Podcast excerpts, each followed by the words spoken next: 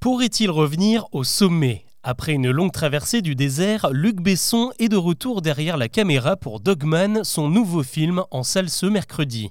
On y suit l'enfance torturée de Douglas, un gamin maltraité qui trouve sa seule source d'amour auprès de ses chiens, une force dans laquelle il va puiser une fois devenu adulte, surtout quand la mafia décide de s'en prendre à lui. Au menu, de l'action, de l'émotion et des personnages entre ombre et lumière dont le réalisateur a toujours eu le secret, de Nikita à Lucie en passant par Jeanne d'Arc et bien sûr Léon. Mais ce film a forcément une saveur particulière, car il pourrait bien relancer EuropaCorp, la boîte de production du cinéaste au bord de la faillite il y a encore 4 ans. À l'époque, Luc Besson venait de faire un pari risqué, sortir un énorme blockbuster et conquérir l'Amérique avec un héros de bande dessinée, Valérian. Sauf que voilà, le film qui a coûté 197 millions d'euros n'a pas trouvé son public malgré un joli casting. Au total, en comptant l'énorme campagne marketing qui a accompagné la sortie, le film a engendré une perte nette de 100 millions d'euros.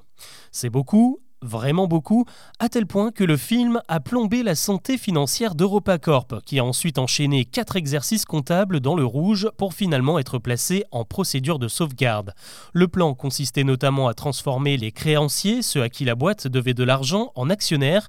Il y a aussi eu la vente d'un catalogue de plus de 300 films à Gaumont-Pâté et en 2021 la fermeture inévitable de l'école de cinéma fondée par Luc Besson, plombée en plus par le Covid. À tout cela, on peut ajouter les déboires judiciaires du cinéaste accusé de viol, une longue procédure de 5 ans qui a finalement abouti à un non-lieu prononcé en juin dernier par la Cour de cassation. Et pourtant, l'Empire Besson est toujours debout. Désormais, avec des ambitions un peu moins démesurées, l'entreprise a divisé par trois ses charges d'exploitation et se fixe un objectif de 3 à 4 films et séries par an avec des budgets assez raisonnables.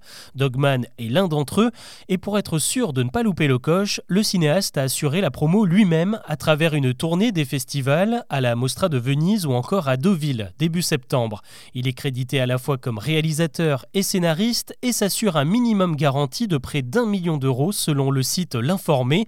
En cas de succès, Luc Besson touchera également une part de la billetterie et potentiellement 1,7 million d'euros supplémentaires.